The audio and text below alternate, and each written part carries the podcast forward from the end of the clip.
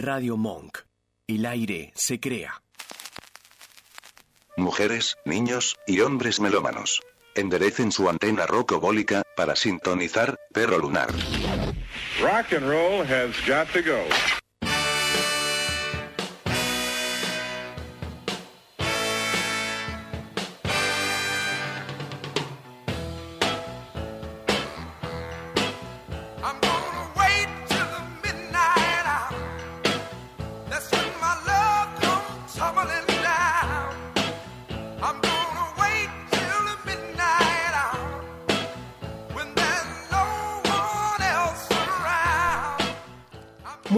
Tardes, noches, bienvenidos a esta hora de música surtida, balanceada, nutritiva, que damos en llamar Perro Lunar, que la conduce Gonza Juan y quien les habla, y la opera Mía, bienvenida Mía, otro miércoles a esta música desde la azotea con un cable a tierra, mientras le mandamos un abrazo grande al Vasco, un abrazo de oso panda, que ya entendemos que se está recuperando, eh, como para el otro miércoles quizás estar de vuelta al comando, al bisturí técnico de, de esta hora de aire, 60 minutos de buena música, episodio 9 de Perro Lunar, en un abril que pasó demasiado rápido, ¿no? Como viene siendo casi todo este año, a velocidad relámpago, ahí escurriéndose, entre el infierno inflacionario y los líderes del mundo, como dice Spinetta, tu corazón se abrirá, tal vez, en esa canción de Spinetta Jade.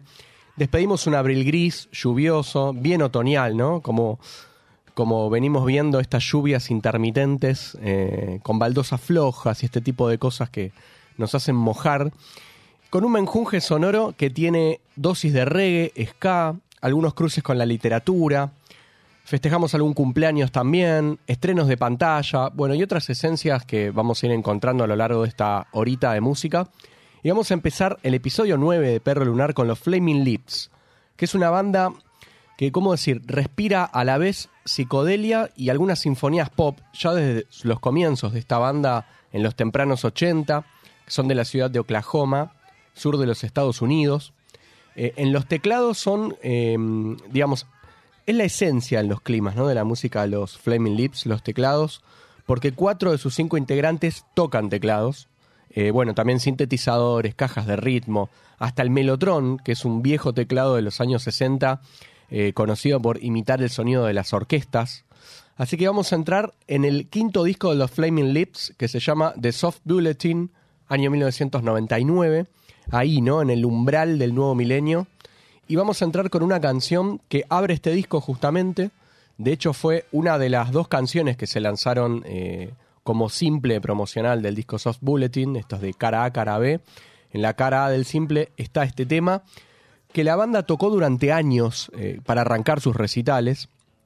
Así que vamos a empezar con una batería potente, una batería a martillazos, de sonido medio cavernoso también, que va guiada ahí melódicamente por el melotron, que decíamos antes, este teclado que imita orquestas de cuerda, donde se hunde la voz del líder de los Flaming Lips, Wayne Coyne, que por momentos suena como medio debajo del agua, ¿no? Como que nos va a dar esa sensación quizás, una melodía hipnótica, más bien anzuelo, que por eso mismo la escuchamos en este comienzo del programa para quedarnos enganchados en el aire de Radio Monk.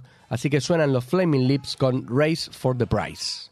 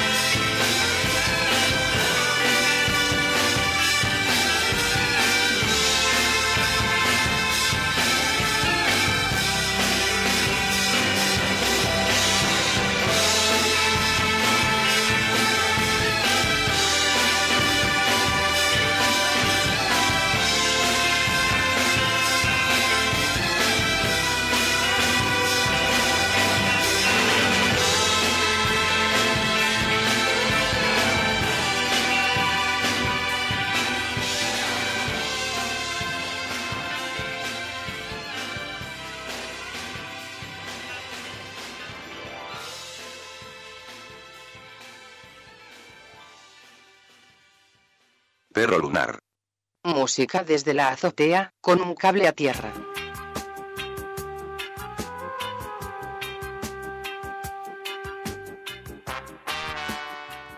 Vamos a entrar en la zona ska reggae de este perro lunar de fines de abril.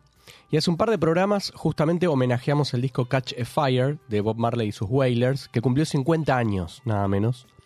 Y que fue un disco tremendamente importante porque el reggae salió con este álbum de las fronteras de Jamaica, por decirlo así, entró en la escena musical inglesa gracias al productor Chris Blackwell de Island Records, mitad de los 70, casi 1973 precisamente, y de ahí, de algún modo, se expandió el reggae como lava de volcán por Inglaterra, Estados Unidos, que es como decir casi la mitad de toda la industria musical o más, ¿no?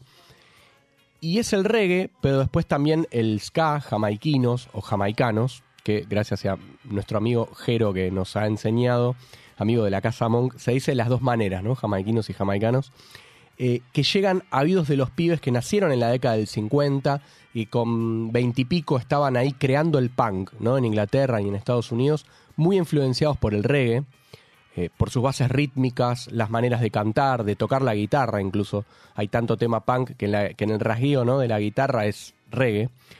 Pero hubo bandas que directamente buscaron hacer reggae y ska como estilo, eh, a la inglesa, digamos, ¿no? Un, por ponerle una etiqueta eh, reggae blanco y de clase media, ahí recurriendo a ese estereotipo, aunque muchas veces no tanto de clase media, ¿no? Porque son bandas que crecieron, muchas veces sus integrantes en barrios populares, eh, en el contexto de, de golpe neoliberal a los trabajadores y a la industria, bajo el gobierno de Margaret Thatcher, ¿no? Situémonos fines de los 70.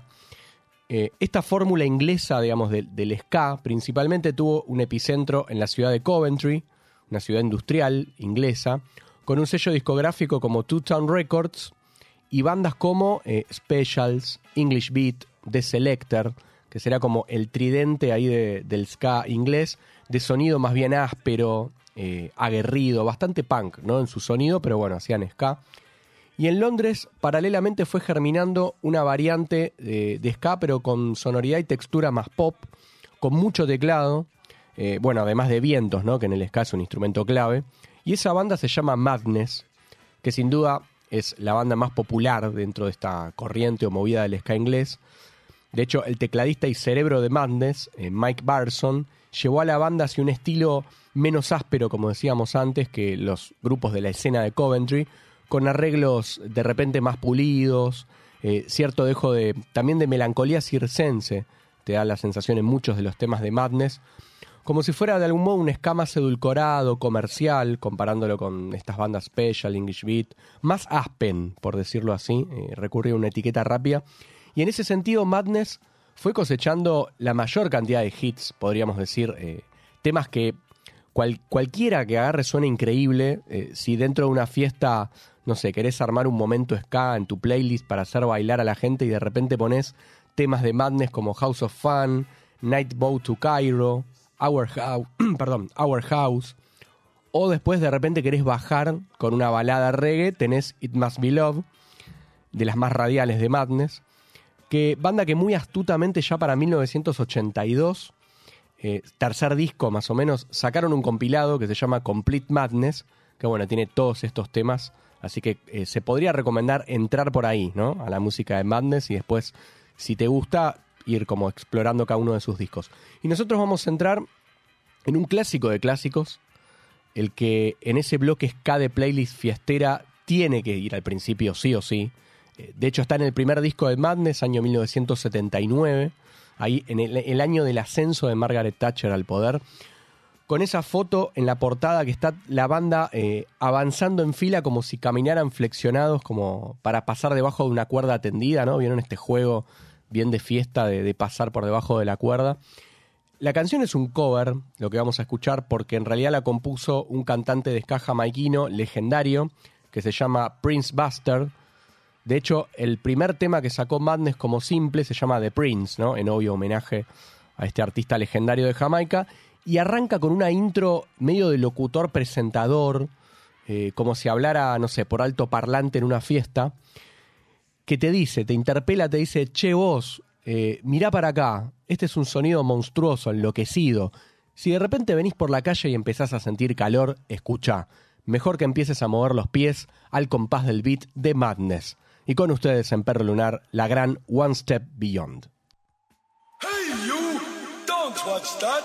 Watch this! This is the heavy, heavy monster sound! The nuttiest sound around! So if you're coming off the street and you're beginning to feel the heat, well listen, Buster, you better start to move your feet to the rockinest, rock steady beat of madness! One step beyond!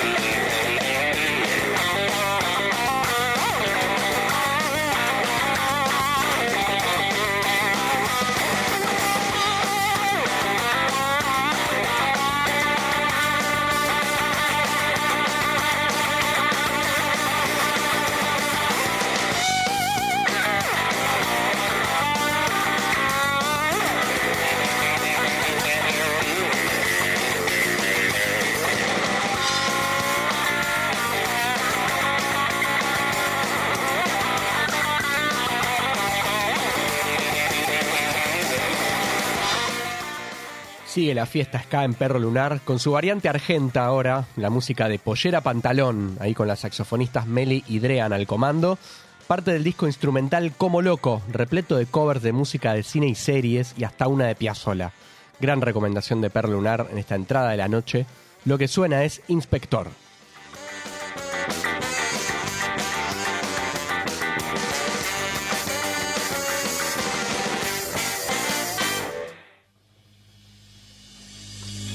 Radio Monk.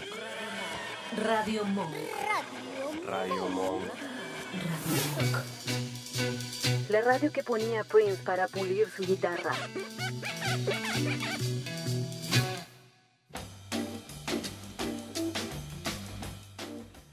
Entramos en Perro Lunar en la sección Standards, que cada tanto nos gusta traer. Eh, y cuando decimos Standards, hablamos de esas canciones que con los años se van volviendo clásicas dentro de un género, casi como parte, siendo así como generales del patrimonio musical, ¿no? Que muchas veces se desconoce su compositor, a veces son compositores a sueldos, no, no artistas en un sentido amplio, eh, que son más o menos sencillas de tocar, se reconocen bastante bien en su melodía rápidamente y medio mundo las toca o, o, las pone en su repertorio, ¿no? Son como canciones en ese sentido casi infalibles, que te suenan de algún lado, aunque no las conozcas de repente, y que por eso parece que no tuvieran fecha de vencimiento, digamos. En estos nueve programas de Perro Lunar escuchamos, por ejemplo, versiones de Summertime, un estándar de George Gershwin, o también La Bien Rose, eh, que fue popularizada por Edith Piaf, por distintos artistas, ¿no? En esto de la recreación constante de los estándares o clásicos. Y hoy vamos por un bolero. Siempre que te pregunto, ay, que cuándo, cómo y dónde, tú siempre me respondes,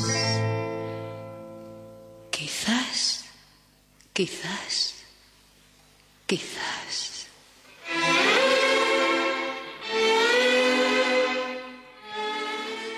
Escuchamos en la voz de la cantante y actriz mexicana Sara Montiel la canción Quizás, quizás, quizás. A veces está con dos, quizás, a veces tres, de repente. Se trata de un bolero cubano compuesto en el año 1947 por un tal Osvaldo Farrés. Y esta canción cuenta la leyenda que eh, la letra surgió por inspiración de Farrés, que era entonces pianista de orquesta durante casi toda su vida, de ver tanta escena en salones de baile, ¿no? Este típico y tradicional eh, cabeceo del varón hacia la dama con la pregunta eh, en, sobreentendida del tipo bailamos, ¿no? Y, la dama diciendo quizás, la madre muchas veces sentada al lado, ahí en la fiesta, habilitándola o no a que la dama acceda a esa invitación de cortejo, ¿no? Entre comillas, tan de protocolo de una época. Eh, a la luz de una mirada actual, un machismo casi extinto, ¿no? O que de repente fue mutando a formas mucho más atenuadas, digo, hablando de esto de, del mundo del baile.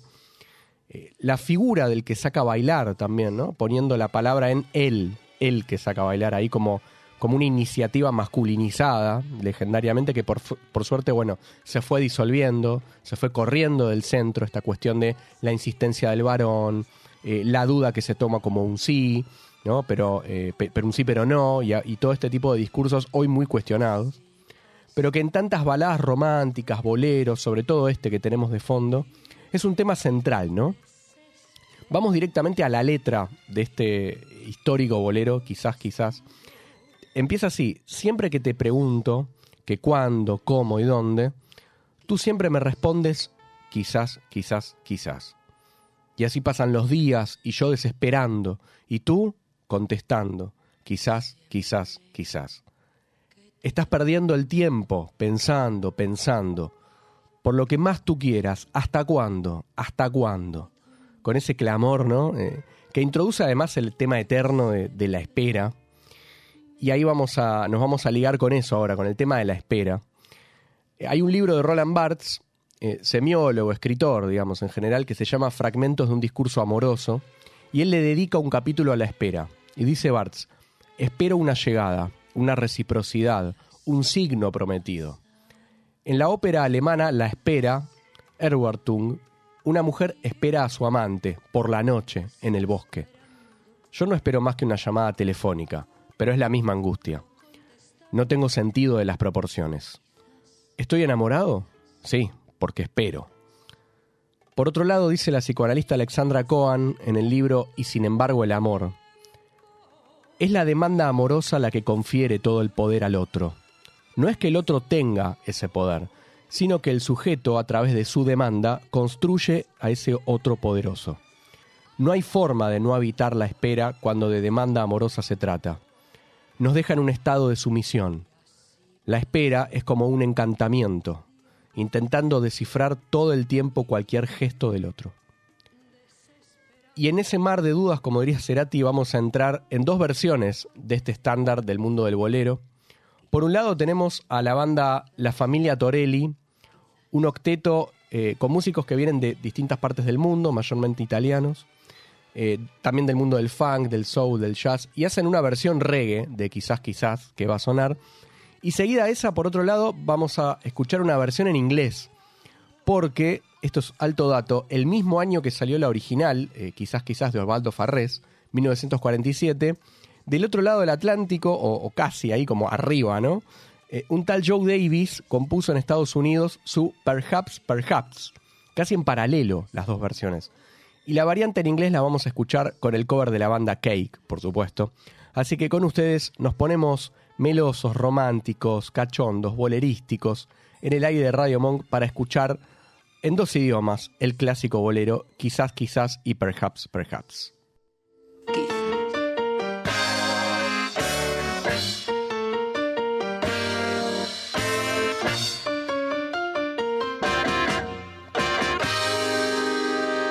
Siempre que te pregunto de cuándo, cómo y dónde, tú siempre me respondes. Quizás, pasan los días y yo, yo desesperado y tú, tú contestando, quizás, quizás, quizás. Estás perdiendo el tiempo pensando, pensando por lo que más tú quieras. ¿Hasta cuándo? ¿Hasta cuándo? Así pasan los días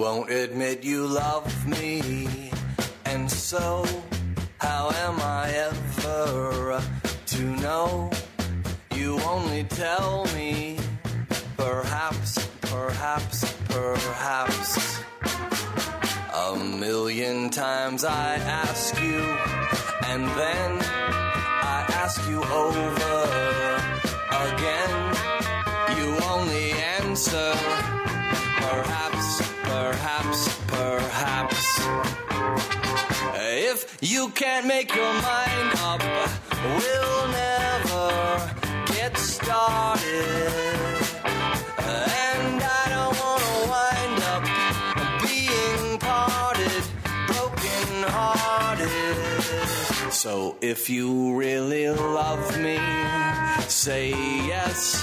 But if you don't, dear, uh, confess.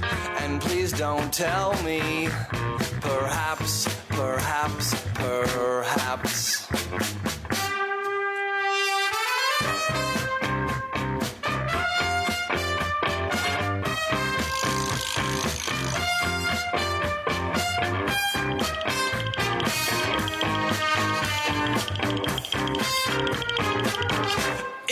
You can't make your mind up, we'll never get started. And I don't wanna wind up. En la versión de los ingleses Cake, el clásico bolero cubano, quizás, quizás, año 1996, suena este cover Perhaps, Perhaps. But if you don't, dear, confess. And please don't tell me. Perhaps, perhaps, perhaps. Perhaps, perhaps, perhaps. Perhaps, perhaps.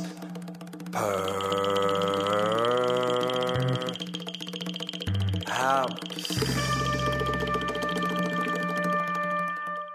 Perro lunar. Música desde la azotea, con un cable a tierra.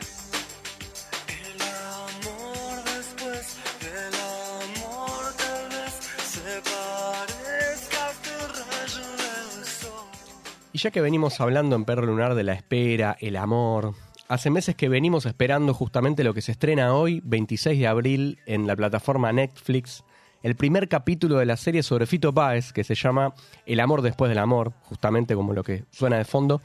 Vimos por ahí el trailer donde aparece, que está circulando en redes, en YouTube, aparece un Fito niño primero, ¿no? Un Rodolfito ahí abriendo despacio el piano de su casa para que no lo descubran. Después un Fito llegando a ensayar con la banda de Charlie en los 80, aparece Fabi Cantilo por ahí. Después un Fito de traje y grandes escenarios, saliendo a escena. Bueno, eh, parafraseando a Cortázar sería como todos los Fitos el Fito, ¿no? En esta serie eh, producida por Juan Pablo Colotsieg, eh, Mariano Chijade y el propio Páez, que tiene su trayectoria también como director de cine, ¿no? Además de músico. Y hay dos actores que van a interpretar a Fito en dos etapas, digamos, de, de su vida en la serie, dos edades. Gaspar eh, Offenhenden en la infancia e Iván Hochman de adulto, ¿no? Serían como los dos Fitos, atravesando ahí cada episodio de su vida, entre las primeras composiciones al piano, su Rosario, eh, después la banda de Baglietto, donde tuvo como sus comienzos, el contacto con Charlie y Spinetta, ni hablar, eh, que lo cambió todo, ¿no? Eh, bueno, la fama, el óleo, el amor, los escenarios, el crimen, en esa secuencia que canta Fito en la letra de- del tema Al lado del camino. Escenas, fragmentos que componen en pantalla a partir de hoy en la serie El amor después del amor, que lleva nombre del disco que cumplió precisamente 30 años y que Fito sigue tocando de gira, ¿no? Ahora en mayo, por ejemplo, se va a presentar en Porto Alegre, en Brasil, el 6, y en Bogotá, Colombia, el 20, como para seguir de gira presentando este disco en sus reversiones, ¿no? Porque grabó temas eh, de entonces, pero con distintos artistas invitados, le dio un sonido más contemporáneo al disco. Eh, y para poner a Fito en el aire de Perro Lunar, elegimos un tema de su primer disco, que se llama Del 63, porque es el año en el que nació él, por eso cumplió 60 nada menos en este 2023. Y de ese disco elegimos una canción que no suele circular tanto como otras de ese álbum, eh, Tres Agujas o Del 63, que es la que abre el disco.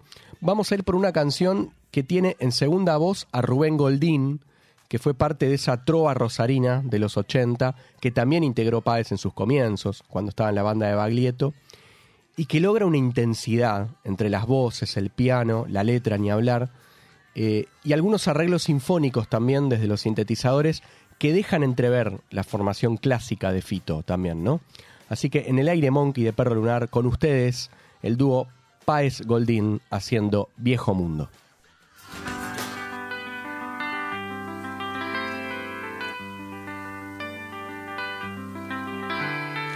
Se fueron una a una las estrellas, el mar mordía rastros de su arena, herida luz que me partió aquel cielo, y vuelves a amanecer viejo mundo. Está sombríos y artefactos, la noche de su sexo a Buenos Aires, y yo la distraía en un escenario. Y hoy vuelves a amanecer viejo mundo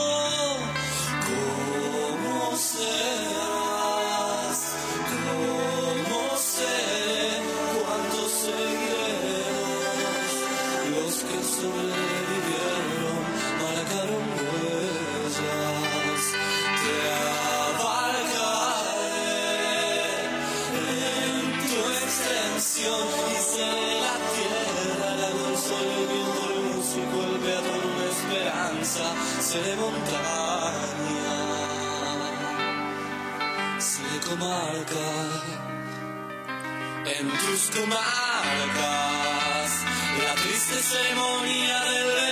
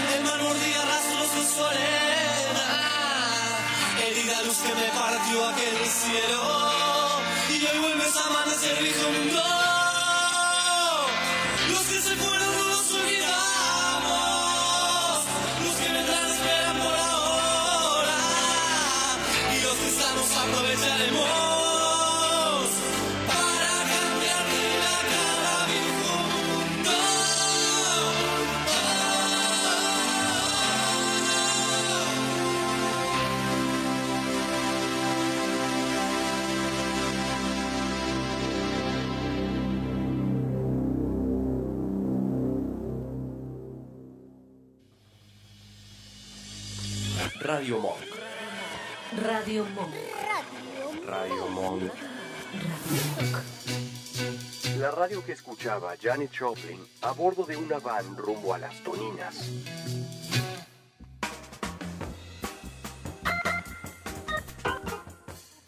El programa que salió hasta enero en este día y horario en Radio Monk se llamaba Funky Monks, desde 2016. ¿no? Lo hacíamos con mi amigo Jero Carolo, que está en los últimos días de una travesía turística por Japón, de la cual seguro nos va a contar como invitado en algún programa, trayendo un puñado de canciones, va a ser como un radio crónica eh, sobre su estadía en Japón.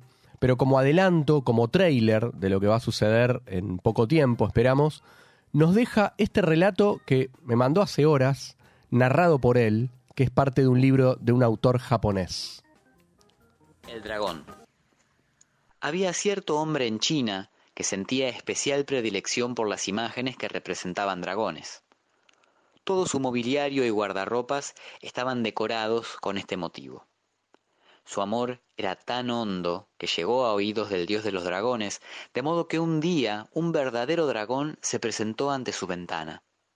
Cuenta la leyenda que el hombre falleció a causa del susto. Con toda seguridad se trataría de un charlatán que habría revelado su condición en el momento de actuar. Relato perteneciente al Hagakure, el libro oculto del samurái, de Yosho Yamamoto.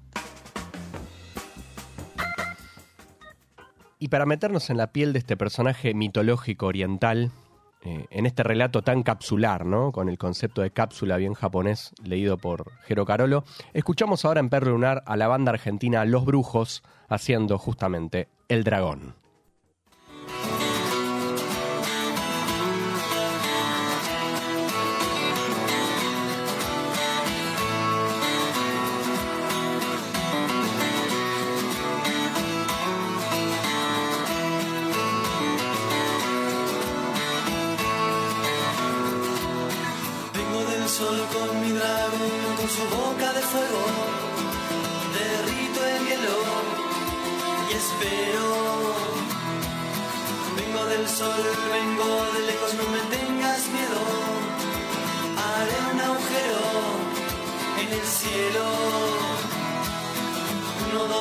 Una y otra vez, no me tengas miedo. Sube y disfruta del vuelo. Corre la voz, vengo del sol, corre la voz, corre el dragón, corre la voz, vengo por vos, vengo del sol con mi dragón, vengo del sol con mi dragón, boca de fuego, derrito el hielo y espero. Del sol, vengo de lejos, no me tengas miedo, haré un agujero en el cielo. Uno, dos, tres, una y otra vez, no me tengas miedo. Sube y disfruta del vuelo. Corre la voz, vengo del sol, corre la voz, corre el sol con mi dragón.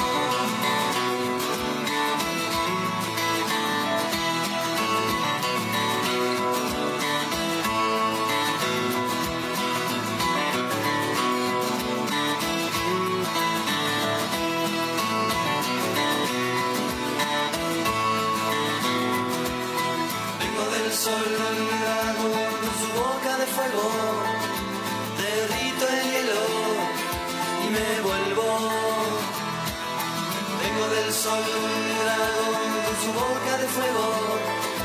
Derrito el hielo y me vuelvo. Vengo del sol con mi dragón,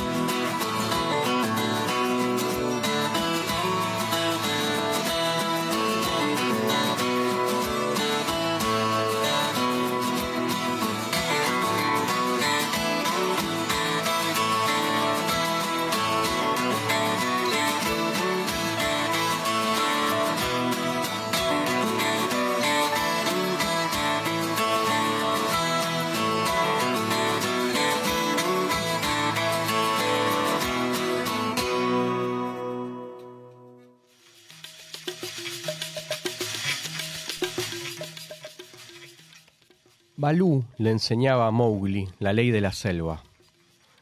El enorme oso, serio, viejo y de color pardo, estaba encantado de tener un alumno tan listo, ya que los lobesnos solo quieren aprender de la ley de la selva lo que concierne a su propia manada. Pero Mowgli, al ser un cachorro de hombre, tuvo que aprender mucho más. A veces Bagheera, la pantera negra, se acercaba, contorneándose por la selva, para ver cómo se las arreglaba su niño mimado, y ronroneaba con la cabeza apoyada en un árbol mientras Mowgli recitaba a Balú la lección del día. El niño trepaba casi igual de bien que nadaba, y nadaba casi igual de bien que corría, así que Balú le enseñó las lecciones referentes al bosque y a las aguas, cómo distinguir una rama podrida de una sana, cómo hablar educadamente con las abejas silvestres cuando se encontrara una de sus colmenas a 15 metros del suelo, qué decirle a Mang, el murciélago, cuando lo molestara entre las ramas del mediodía, y cómo avisar a las serpientes de las lagunas antes de lanzarse entre ellas.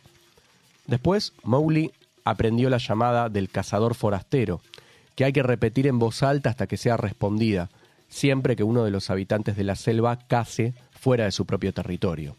Traducido significa, dame permiso para cazar acá porque tengo hambre, y la respuesta es, caza para comer, pero no por placer. Pero ten en cuenta lo pequeño que es, le dijo la, la pantera a Balú. ¿Cómo va a ser capaz de meterse toda esa palabrería en una cabeza tan pequeña? Ahora le estoy enseñando las palabras clave de la selva, dijo Balú, que lo van a proteger contra los pájaros, el pueblo de las serpientes y todos los que cazan sobre cuatro patas, excepto de su propia manada. Ahora puede pedir protección, si es capaz de acordarse de las palabras, a todos los habitantes de la selva.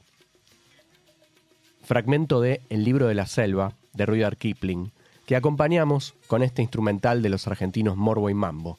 Suena en el aire de Perro Lunar, Jungla.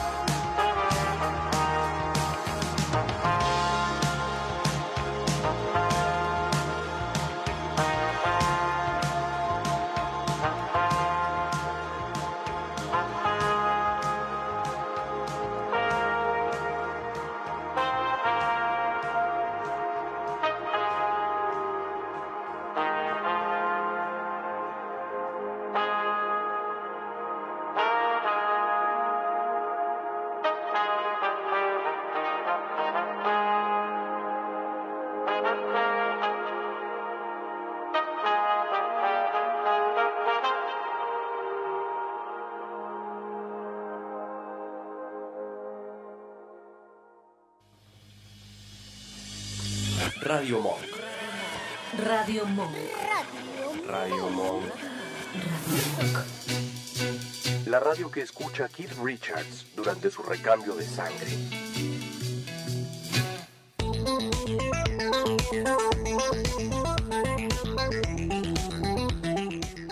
Escuchamos a Daft Punk en este tema homenaje de colaboración que se llama Giorgio by Moroder, dedicado al gran arquitecto de esa transición del disco a la música electrónica, Giorgio Moroder, que nosotros vamos a acompañar con la lectura de un artículo del escritor argentino Juan Forn, publicado en la contratapa del diario Página 12, una de las tantas contratapas, que Forn recopiló en un libro de contratapa justamente que se llama El hombre que fue viernes, y este artículo del cual vamos a leer algunos fragmentos se llama Espejitos de colores.